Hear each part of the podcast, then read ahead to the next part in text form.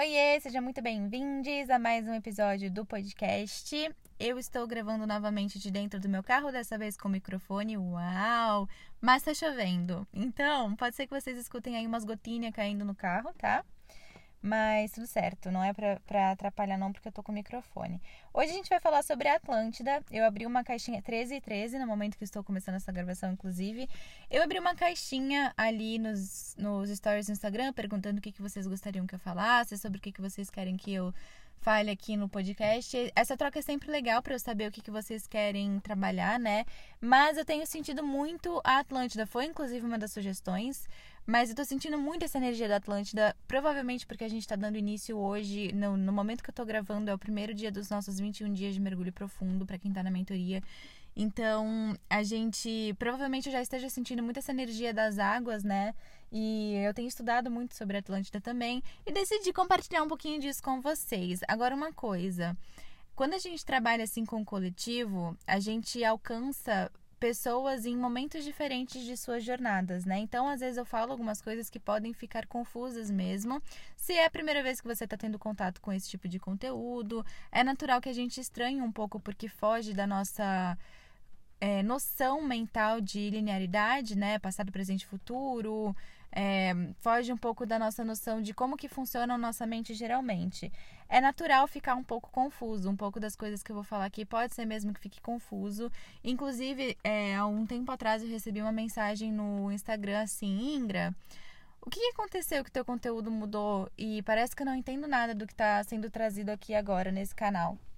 E a verdade, gente, é que 2020 foi um salto quântico imenso para mim em relação a conteúdo mesmo. Eu sempre tive os acessos, eu sempre tive não, também não, mas eu tinha já bastante dos acessos, né? conseguia acessar os extraterrestres, trazer as canalizações, mas eu não tinha muito da base teórica. E eu até acho que foi uma forma de eu confiar na minha intuição.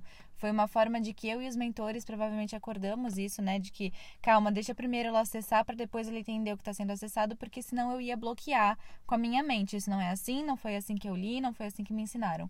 Então, depois que eu comecei a ter os acessos, eu comecei a estudar eu não sentia um chamado de olhar para Atlântida e para Lemúria até então, e de repente eu senti, e tudo veio muito forte. E veio. Gente, é, eu sempre conto para vocês, quando a gente estava canalizando, eu e a Renata, o Jornada para Casa, né? Que é um dos eventos que a gente faz, uma das vivências maravilhosas que a gente faz de vez em quando aqui no Cura Estelar, né?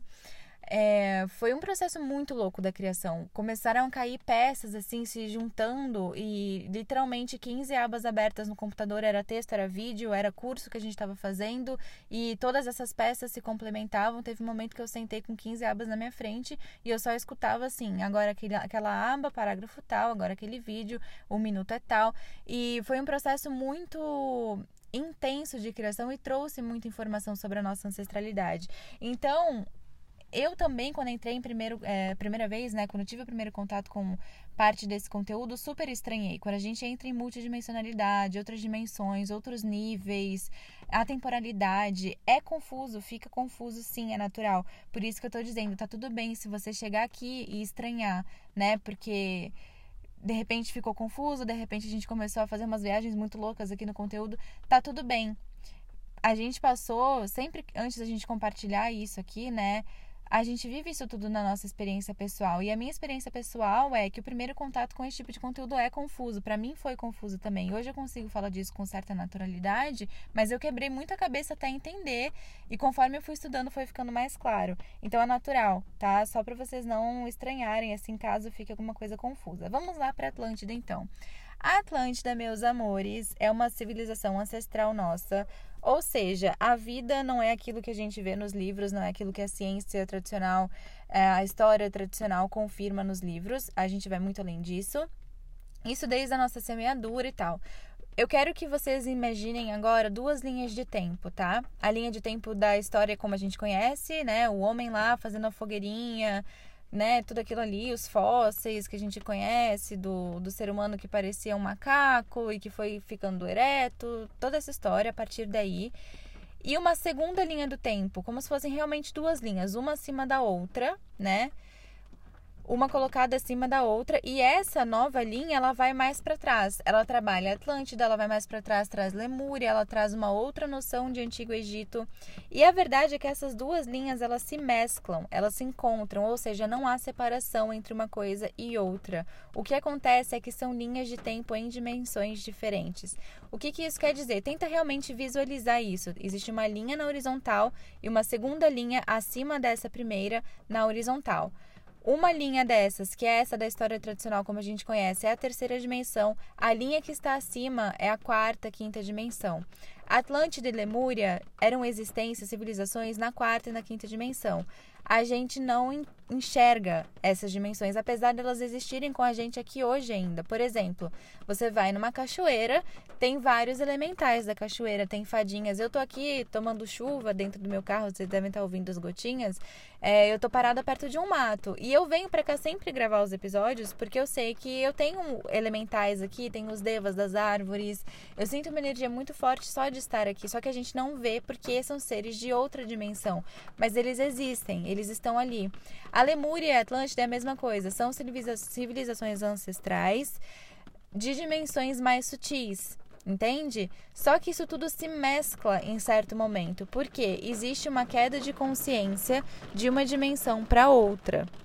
Isso quer dizer que Lemúria, Atlântida, essas civilizações estavam acontecendo normalmente, vivendo suas vidas, até que houve uma queda de consciência. Do mesmo jeito que a gente está elevando a nossa consciência da quarta para a quinta dimensão, houve uma uma queda de consciência nessa época da quarta para a terceira, que foi realmente quando a gente mergulhou ali num esquecimento profundo de quem a gente é.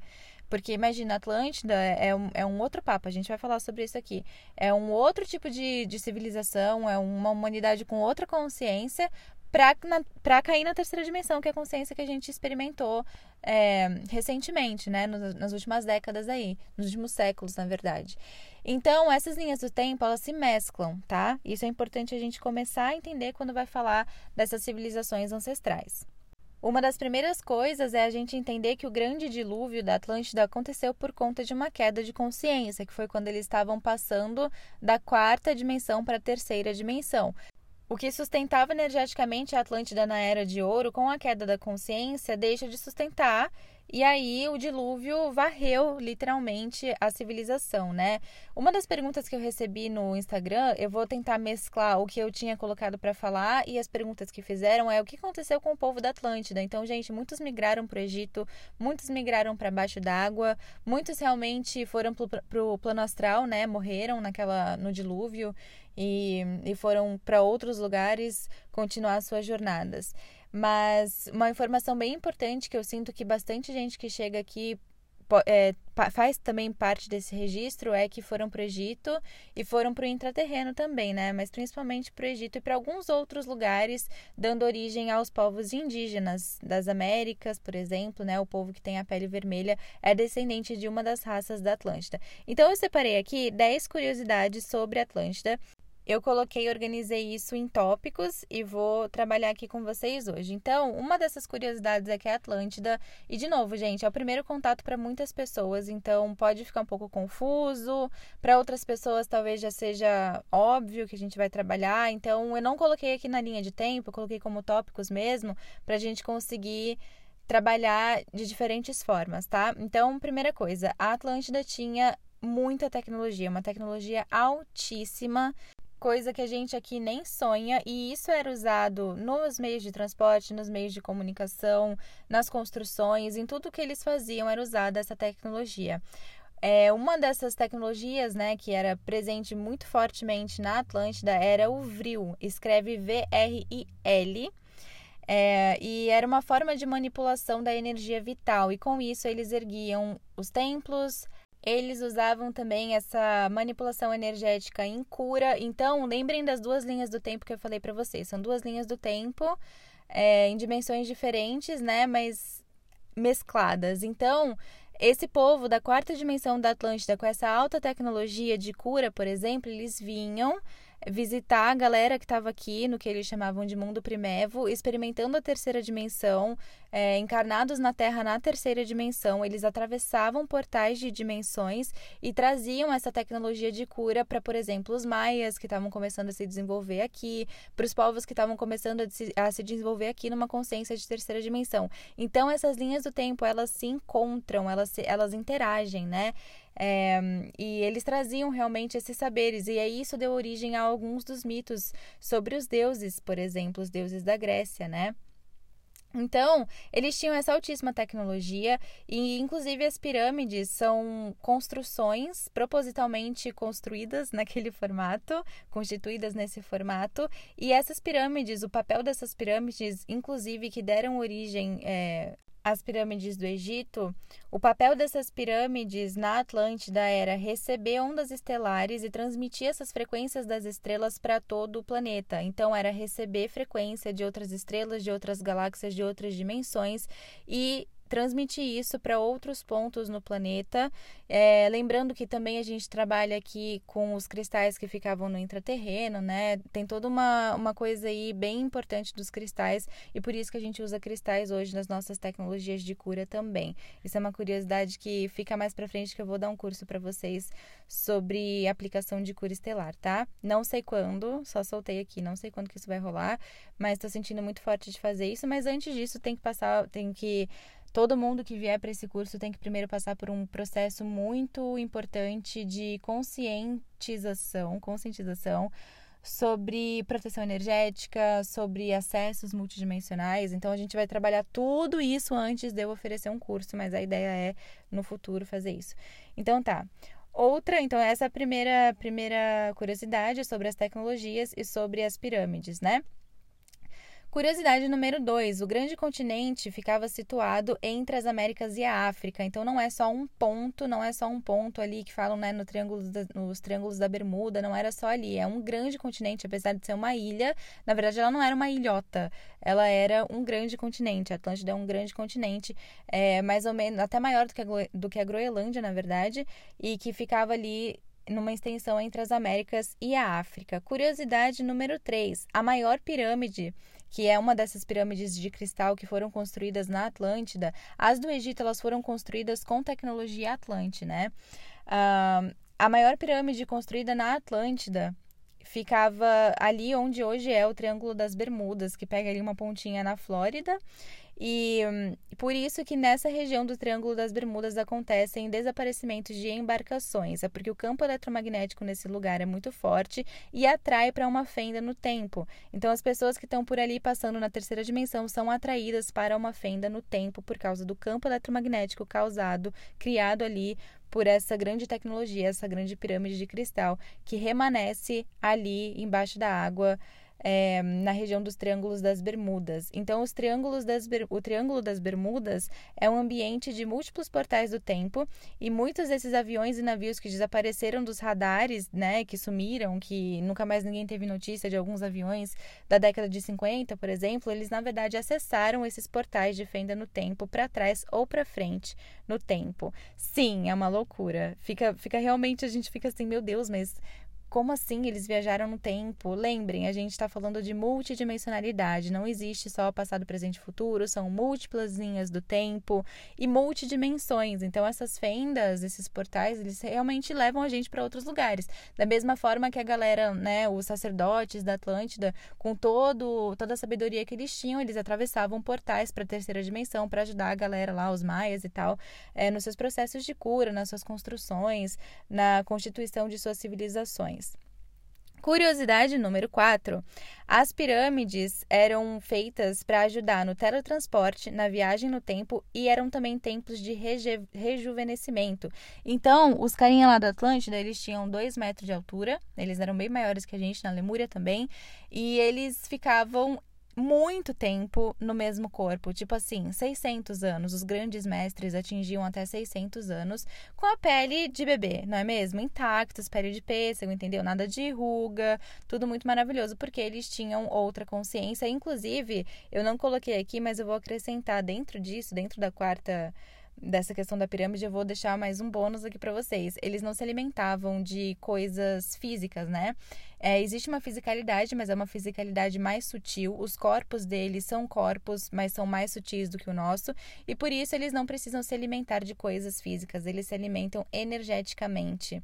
Eles se alimentam de luz, né, da energia vital, e em alguns casos se alimentavam de frutas frescas, mas eles não tinham necessidade de se alimentar de coisas físicas. Inclusive, gente, alimentação animal, né, se alimentar de animais é uma coisa inconcebível na Atlântida, até claro a queda de consciência que daí começou a acontecer, mas até então inconcebível. Então, as pirâmides eram usadas para teletransporte, viagem no tempo e também eram templos de rejuvenescimento, e por isso a galera era plena, maravilhosa Ilha de Pêssego. É, curiosidade número 5, eles tinham um tipo de ouro que chama oricalco, que é um, olho, um ouro brilhante. Eu imagino que seja tipo um ouro com glitter, né? É, então, é, é, uma das coisas que tinha na Atlântida que, que, que, dizem que a gente vai descobrir conforme a gente avançar aí no, nas escavações, nas descobertas científicas. Uma das coisas que parece que pode ser que a gente descubra, eu já vi em algum material que existe essa possibilidade, essa probabilidade, na verdade, é que o oricalco seja descoberto. É um, um material mais brilhante do que ouro. É como se fosse a evolução do ouro, né? O ouro Pokémon evoluído. Curiosidade número 6 a hipnose era muito usada na Atlântida, isso inclusive e principalmente, né, para a luz. Então, a hipnose era um dos recursos usados para, por exemplo, desarmar alguém que estava por ali na má intenção. Ele simplesmente dava um comando hipnótico, tipo oferecendo um copo d'água, e a pessoa ficava meio zureta, meio atordoada e esquecia o que, que ela estava fazendo ali, porque ela, na verdade, foi hipnotizada com algum código dentro de uma frase normal, comum, tipo, você parece com sede, quer um copo d'água? Eu achei isso muito maravilhoso, gente. É, a gente começa a entrar real numa, numa noção muito diferente do que a gente tem hoje, né? De de consciência mesmo, de como é que os políticos chegaram onde eles estão hoje, como é que alguns movimentos foram criados, a gente vai falar sobre isso já já, inclusive. E quando você começa a estudar realmente Atlântida, você fala, caraca, Atlântida e toda a nossa ancestralidade, né?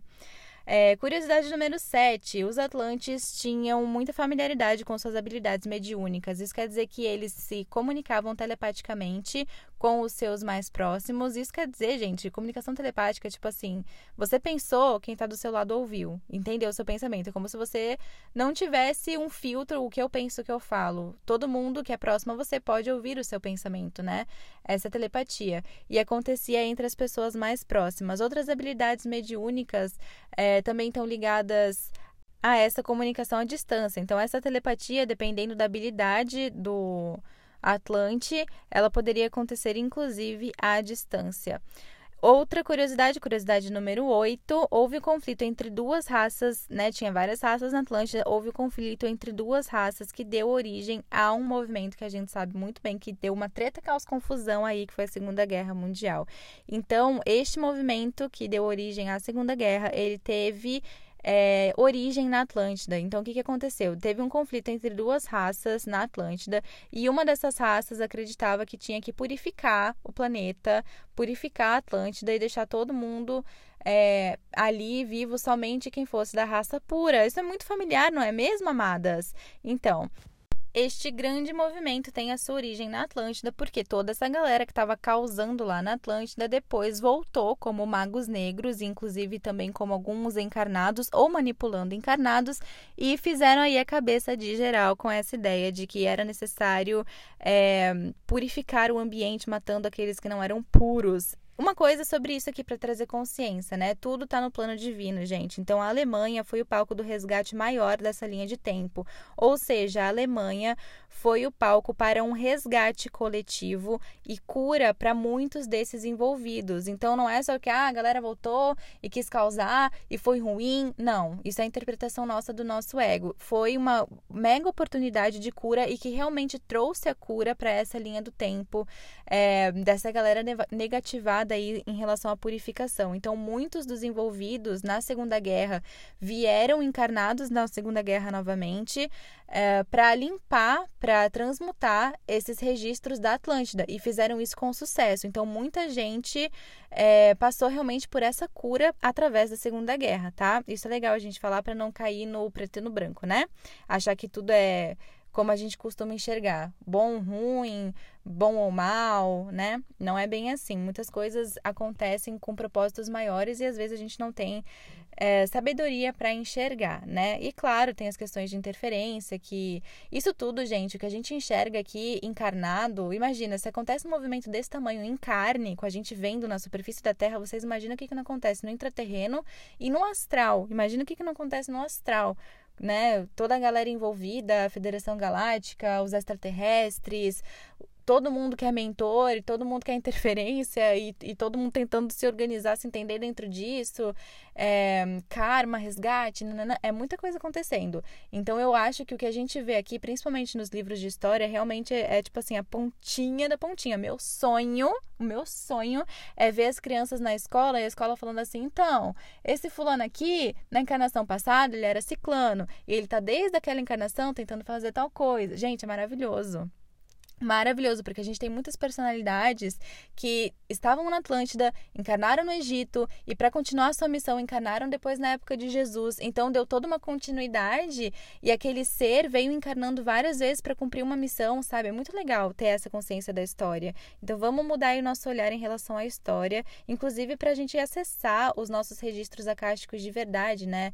É, ao invés de só aceitar aquilo que é colocado pra gente, e ficar achando o que, que a gente vê da nossa cabeça, os nossos registros acásticos, eles são mostrados pra gente o tempo inteiro. Uma vez eu tava no aeroporto de Congonhas e eu comecei a ver umas cachoeiras e umas naves como se eu estivesse num... Parecia, não era um aeroporto, mas era tipo um centro de transporte da Atlântida. E eu sabia que era Atlântida. Imagina, se a gente não tá ligado nessas coisas, você fala, não, tô doidão, tô doidona, sei lá o que aconteceu, não sei, mas eu tô doida. Então é legal a gente saber disso. Quando a gente começa a ver que é possível, a gente começa a acessar mais mais informações. Isso é uma coisa que eu sempre falo também para todo mundo que passa por mim. Quando a gente começa a saber que aquilo é possível, a gente se abre para acessar. Ou seja, quando eu comecei a estudar Atlântida, claro, no acesso inconsciente começou a aparecer um monte de vida passada na Atlântida. Entendem? Porque a gente começa a ver que é possível. O que antes a gente não aceitaria, achar que era loucura e achar que a gente estava delirando, que era interferência. Então, quanto mais a gente sabe que sabe, ou seja, quanto mais a gente acessa conscientemente, mais a gente libera o acesso inconsciente inconsciente a esses registros, a essas informações que a gente já traz nos nossos registros, no nosso DNA, na nossa alma. Curiosidade número 9. Os magros, os magos, os magros, os magos negros têm origem na Atlântida, sim, porque era uma galera com muita sabedoria, só que aí começou aquela distorçãozinha, né? De, ai, ah, deixa eu ver aqui se eu consigo supremacia nessa técnica aqui. Hum, vamos ver se eu levanto mais alto esse negócio aqui. Vamos ver se eu consigo, né, ampliar minha capacidade e eu não vou nem deixar aquele mestre ali me ajudar, não. Vou sozinho. Então a galera começou a cair nessa coisa de ego, de supremacia e de poder, né? Poder, amor pelo poder mesmo. E isso deu origem aos magos negros, muito que muitos deles voltaram ali nas guerras e tal. Mas é, uma coisa importante a falar aqui é a mesma energia. Aquela energia que a gente falou, aquela forma de manipular a energia vital usada para luz, é a mesma energia usada para sombra. É a mesma coisa. A única coisa que eles usavam de forma inversa, ou seja, invertia a polaridade. Simples assim, tá, amores? Ou seja, a mesma mediunidade, o mesmo tipo de acesso, a mesma abertura que você tem, quem determina o que, que você vai fazer com isso é a sua intenção, porque é o mesmo é a mesma abertura, é o mesmo é, a mesma habilidade, entendeu? O mesmo recurso, a mesma ferramenta. Mas você determina com a sua intenção o que, que você vai fazer com isso. É legal a gente saber disso pra gente ficar ligado nos, nos Paranauê, né? Que realmente é a nossa intenção que determina onde a gente se sintoniza, o que, que a gente faz com as ferramentas que a gente tem. Curiosidade número 10, eu já falei, mas eu vou falar novamente. O dilúvio foi resultado da queda vibratória. Então, o dilúvio, ele aconteceu porque houve, né, começou a acontecer essa é, essa queda de consciência mesmo por conta dessa vontade de usar aquela sabedoria para alimentar o poder e não para alimentar a consciência unificação, né, a consciência de, de união do povo, mas assim, se eu tenho mais domínio sobre essa ferramenta, então eu posso ter uma posição melhor na sociedade, esse tipo de coisa, né? Se eu sei melhor, se eu trabalho melhor com essa tecnologia, ou se eu sou um mega cientista de genética, eu mereço uma posição de destaque na sociedade, eu mereço morar num lugar melhor, esse tipo de coisa, eu mereço mandar nas pessoas. Isso começou a dar é, brecha para queda vibratória da Atlântida. Aí, conforme foi caindo, né, a, a vibração realmente foi caindo a consciência, aí sim abriu brecha também para interferência, né, é, por conta de sintonia vibracional. Ou seja, não há vítima, não, não existe vítima. É, tudo acontece conforme onde a gente se sintoniza. Então, se houve interferência lá atrás, é porque houve brecha e quem deu a brecha é quem estava lá, é, com a sua própria intenção distorcida. Gente, agora uma coisa muito legal aqui nesse último item, né? Que ele não vem sozinho, porque eu já tinha dado essa informação. Então, o dilúvio foi uma queda, foi o resultado de uma queda vibratória. E uma coisa muito importante, a gente está fazendo o caminho de volta dessa época. Ou seja, nós estávamos lá encarnados, sofremos a queda de consciência e agora a gente está fazendo o caminho de volta para uma vibração mais sutil. Então a gente passou por essa era das trevas, o dilúvio da Atlântida é o que marca a entrada da Terra uh, na era das trevas, digamos assim, né? Porque a gente sai de uma consciência de quarta dimensão para viver totalmente na terceira dimensão. Até então existiam civilizações é, na terceira e na quarta. E ainda existem, né? A gente ainda tem a galera no intraterreno na quarta dimensão, é, na quinta dimensão, mas a gente saiu de uma experiência de quarta dimensão para uma experiência de terceira dimensão é, nesse momento do dilúvio. E aí o esquecimento geral da sabedoria, do que, que realmente fazem os cristais, de como a gente pode usar a nossa tecnologia e os nossos recursos naturais. Uma coisa importante, Nikola Tesla, se não me engano o nome dele, ele descobriu uma forma de usar os recursos naturais da Terra, a energia eletromagnética da Terra, canalizar essa energia para abastecer energeticamente todo o planeta, é, falando em eletricidade, e também para movimentar, para usar para transporte. Isso era o que era feito na Atlântida. Então, muito provavelmente era alguém da Atlântida que, que trazia isso nos registros e foi estudar e começou a acessar e falou: pô, isso aqui é possível fazer, simplesmente com a energia vital, com a energia eletromagnética. Era o que era feito na Atlântida, certo? A gente não lembra, mas a gente traz essa sabedoria. Houve interferência e os estudos dele não foram levados para frente. É claro que nessas horas a gente não sabe, eu pelo menos não tenho, não acessei nenhum material sobre se a interferência é para que não vá para frente o, pro, o projeto, né? Ou às vezes é porque a humanidade não estava pronta para isso também, porque muita coisa acontece assim, né? É, poxa, existe todo esse recurso, a gente tem todas essas memórias, por que, que a gente não acessa esse poder? Por que, que você vai fazer com esse poder uma vez que você tem esse poder na mão? Então, muita coisa a gente ainda não acessa. A galera que fala assim, ah, eu quero abrir minha mediunidade. O que, que você vai fazer quando você abrir a sua mediunidade? É, muita coisa a gente ainda não acessa porque a gente não está pronto para isso inclusive as informações em relação ao registro acástico da Terra, todas essas memórias. A gente vai aos pouquinhos relembrando e aos pouquinhos a ciência vai descobrindo, aos pouquinhos a galera vai confirmando, né? Vai tendo descoberta arqueológica, é, cientistas vão trazendo mais informações, mas tem que ser aos pouquinhos, porque o homem com a queda de consciência realmente não estaria pronto para acessar tudo isso meio que do nada, né? A gente tem que primeiro alinhar o nosso coração para depois poder acessar isso de forma sábia, porque lá atrás a gente tinha toda essa sabedoria, na Atlântida a gente tinha toda essa sabedoria, mas não soube usar. Então, de que, que adianta a gente acessar toda essa sabedoria sem ter alinhado a nossa intenção primeiro? Então, amores, o dilúvio foi resultado de uma queda vibratória, a gente está fazendo o caminho de volta, e isso é através do nosso coração, da nossa intenção, da gente saber que é é assim uma coisa que não se corrompe, sabe? A sua intenção na luz é uma coisa que não se corrompe. Não pode, não importa a sabedoria que você tenha, as oportunidades que você tenha, a tua intenção de estar na luz deve ser maior do que qualquer outra coisa. Esse é o recado hoje aqui. É, provavelmente isso traga insights, informações, sonhos, visões coisas para quem ouviu esse podcast, porque a gente está trabalhando com ativação de registro acástico, inclusive as meditações guiadas do site trabalham muito isso. Quando a gente fala ativação de DNA, a gente está falando de realmente ir lá no seu DNA e ligar o interruptor dessas memórias, tipo acender essas memórias dentro do seu DNA é, e habilidades mediúnicas e tudo isso também. Então, eu super recomendo as meditações do site, elas são tecnologias é, de muita luz para trazer essas ativações, para ativar essas memórias também dentro do seu DNA. O DNA é um portal e através desse portal a gente traz essa sabedoria de volta para a gente aqui na terceira dimensão. Espero que vocês tenham gostado desse episódio, lembrando que tudo bem se ficou um pouco confuso, porque para muita gente é um primeiro contato com esse conteúdo mesmo e pode ser um desafio no primeiro momento, mas aos pouquinhos a gente vai estudando e vai clareando. Fiquem atentas às próximas vivências, porque a gente trabalha bastante esse conteúdo em vivências também no Cura Estelar. Gratidão pela sua divina presença aqui e até o próximo episódio.